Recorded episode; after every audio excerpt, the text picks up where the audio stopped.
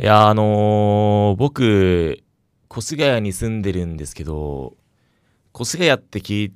てもピンとこなくて、でもあの、イオンレイクタウンとかレイクタウンって言うと、あ、知ってるみたいな人がよくいるんですよね。まあ、そんなイオンレイクタウンの話をしていきたいんですけど、まずあの、イオンレイクタウンが何かっていうと、あの簡単に言うと、バカでかいショッピングモールなんですよ。そのバカでかいっつってもまあ想像つかない方もいると思うんですけど、まあ例えばね、比較させてもらうと、まあ、渋谷109、おしゃれなね、シャえーファッションビルがあるんですけど、そちら店舗面積の方が1万平方メートルメートルで121店舗。まあまあ広いですね。まあ次、あの、スカイツリーの空町ありますよね。あれがね、えー3万2000平方メートルで312店舗なんですよ。あ、広いですね。池袋にね、サンシャインシティありますよね。あれは4万5000平方メートル、さらに広いです。あれで248店舗です。で、我らがイオンレイクタウンは24万5000平方メートルです。で、710店舗です。え、規格外なんですね、あれね。まあ今、ダントツで日本一広いショッピングモールってなってまして、まあここまで広くてね、店舗数があると、あのー何が起きるかっていうと、同じ店がいっぱいあったりするんですよ。例えばマクドナルドは2店舗ありますし、イオンレイクタウンの中にね、ビレッジヴァンガードも2店舗あります。で、ゲームセンターが3個あって、えー、スターバックスはね、7店舗あります。一つの施設に7個あります。わけわかんないです。あのーディズニーランドと強いて、あれ年間合わせて2000万人ぐらい来園してるそうなんですけど、あの、レイクタウンって年間5000万人人が来るんですよ。2倍以上ですね。で本当に、あの、毎日人混みがすごすぎて、この間ちょっと迷子センター見たら行列できてました。迷子センターに。あの、入り口からフロアまで、突き当たりまで、端から端まで歩くと1.1キロあるんですよ。1キロ超えてるんですよ。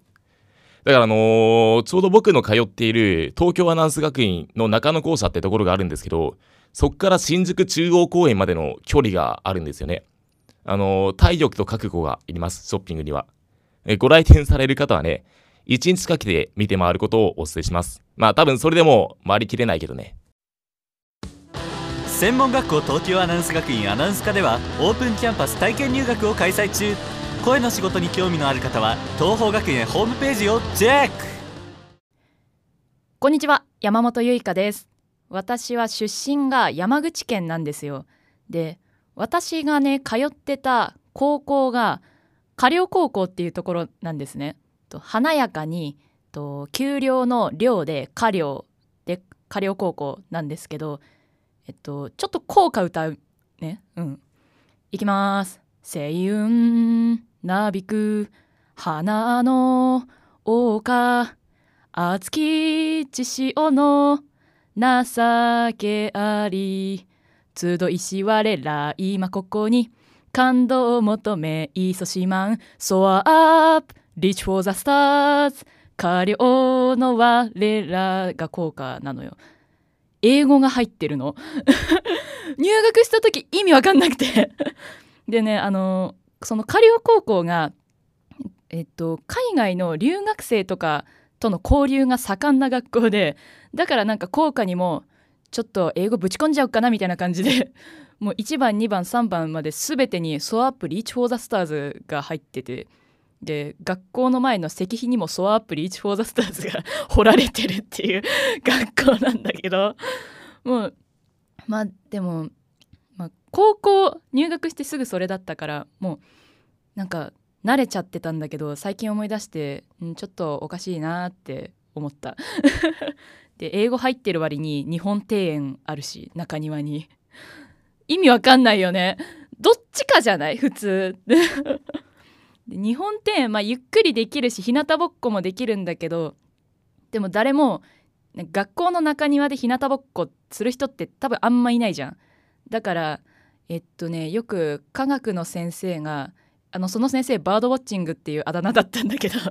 あのバードウォッチングが よく中庭に出てこう日本庭園をなんか菩薩のような顔で見渡してるっていうのがあので授業終わりにその学校のね窓からそれを見下ろして「あ今日もバードウォッチングいる」って話しながら移動するっていう感じの高校だった。ででも一番困惑したのがね高校時代うちの高校のうんとなんか体力測定が全校で集まってで最初にその全校生徒でラジオ体操すんの。でねまあ並んで並んではい間隔空けて間隔空けて広がってじゃあ行くよ音楽流すねポチッてん「てんてんてれんてんてんてん」って流れ出すじゃん。で「てんてんてんてん Raise your hand and sit stretch」えー、なになになになになになにもう意味意味が分かんなくて何すればいいかも一瞬分かんなくてとりあえず自分の知ってるラジオ体操をすればいいんだって思ってとりあえずまあ腕を振り始めるんだけどその間もずっと英語なのね「ワン、ツー、スリー、フォー」ってずっと英語が流れててラジオ体操英語なの。日本語でよくないって思うんだけど。でもでもさもう抗えないじゃん。全校全校で集まってやっててしかももう音源が流されてんだからもうあ抗えずにただ腕を振り足を曲げてするしかないんだけどでもまあ日本人だからやっぱラジオ体操頭に入ってんだね。だからもうみんなであの同じ1年生同士で顔を見合わせながら恐る恐るやるっていうあの怖い時間があった。まあでも、まあのびのびとねしてた学校だったからまあいい学校です。はい。あの入学検討してみてね中学生。じゃあね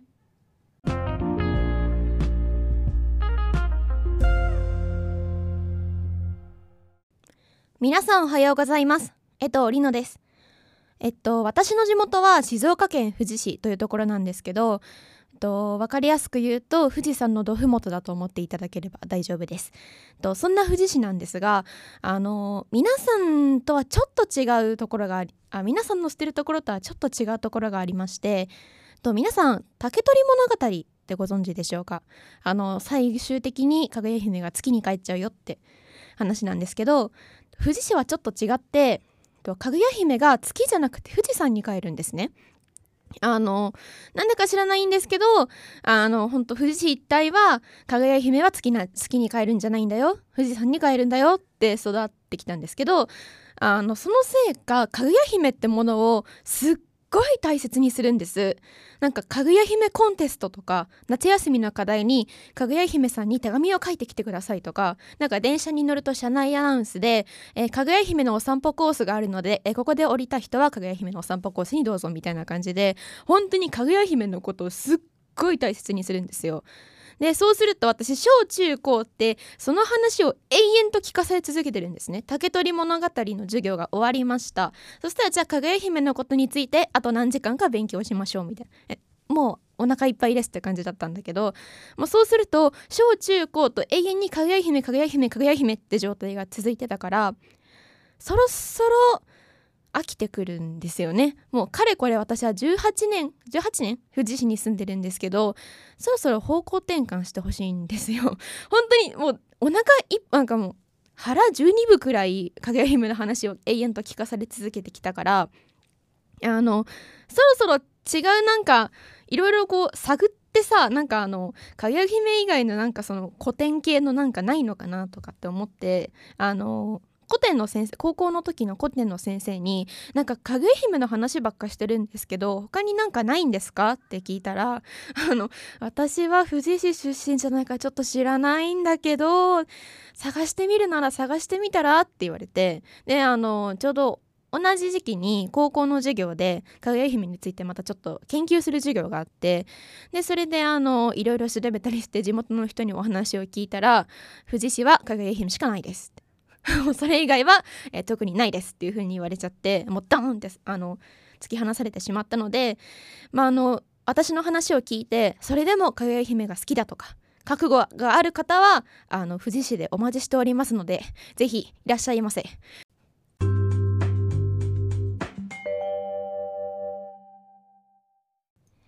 はいどうも金のみおです。えー、っと自分はあの岩手県大船渡市というところがまあ地元なんだけどまあ今日はそのまあ自分が中学校1年生の時の話するね。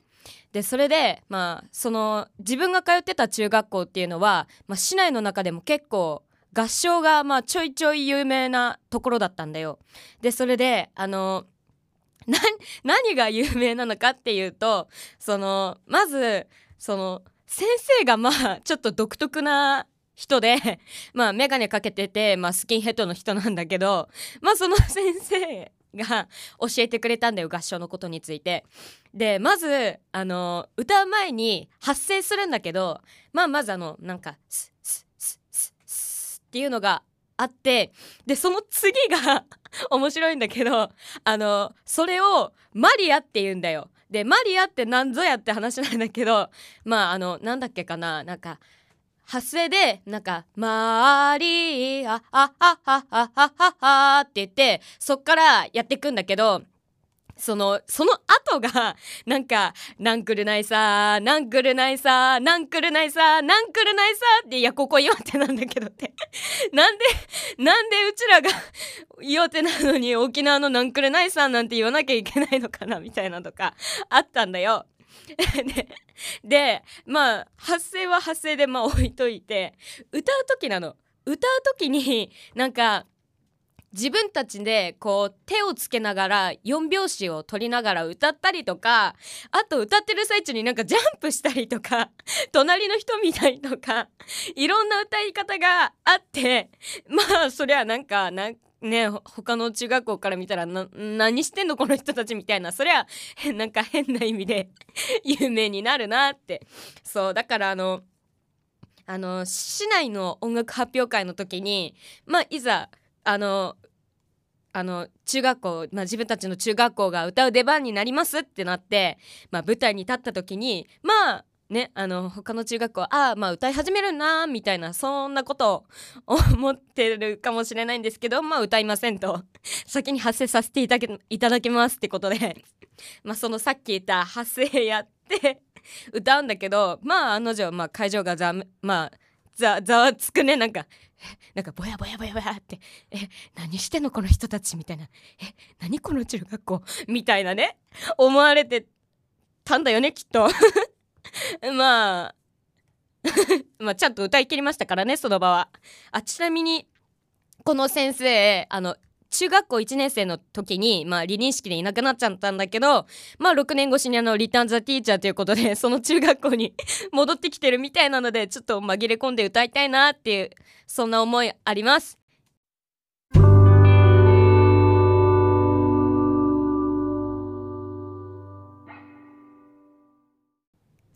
皆さんこんにちは。三浦ひかるです。先週に引き続き喉をやっております。よろしくお願いします。さて今日のテーマは地元のプチ自慢です。まあ自慢ではないんだけど地元の駅の話をするね。私の地元は残念なことに消費者小なんでここかんなんだろう。少子化が進んでる。でまあとっこり言ったらちょっと失礼なんだけど特に面白いショッピングモールもないんだけど、まあ、その割には私の地元の駅がでかくてホームが3階にある、ね、そんな駅に今日は文句を言いたいです。まず1つ目とにかく雨の日のタイルが滑りやすい。もうあれはもういじめに来てる利用者を、まあ、特にね改札のピッてやったところのタイル。もう雨の日、まあ、いつものごとくね学校に向かうために改札ピッてパスまで通るんだけどピッて通った瞬間つるんって滑ってもうなんだろう後ろに転んじゃってもう両手改札掴んで改札ドンみたいな。もうあの改札壊しに行ってると思うんだけどあれは。ね後ろとかたくさん人いるのにそこで止まっちゃってあすいませんみたいな。でそのタイルが滑りやすいせいで恥ずかしい思いをしました。で2つ目。2つ目はホームまでが遠すぎ、まあ、さっき3階がホームって言ったんだけど1階がスーパーマーケットで2階があのタイルが滑る改札。で3階にホームがある。でもうねそのおかげで毎日がマラソン大会。もうね私大体まあこれもいけないんだけど電車の出発時間ギリギリ。23分前ぐらいに駅の1階に着くのね。でもうね 階段を上る時間を加味してないからもう毎日はははははははは言いながら頑張って自分の脳内でダラレンダラレンダラレレンって流しながら三浦選手電車に頑張るんでしょうか間に合うんでしょうかみたいな感じでやってるんだけどもう長いの3階までもうねで3階まで頑張って登ったと思ったらブーンってもう電車行っちゃってるのねそれでまあ10分後の電車待つわけよそしたら頑張って階段とか追い抜かしてきた人たちがあいつ頑張って走ったのにがん電車間に合ってないじゃんみたいな目で見てきてまたそこで恥をかくっていうね。まあもう何線とは言わないんですけどまあこんなにね毎日毎日命をかけてね死にそうなってるんですよ転んで。ね。乗ってる人が電車に乗ってる人がいるんでちょっとねこの2点を改善してほしいなっていうのが長年の願いです。以上三浦ひかるでした。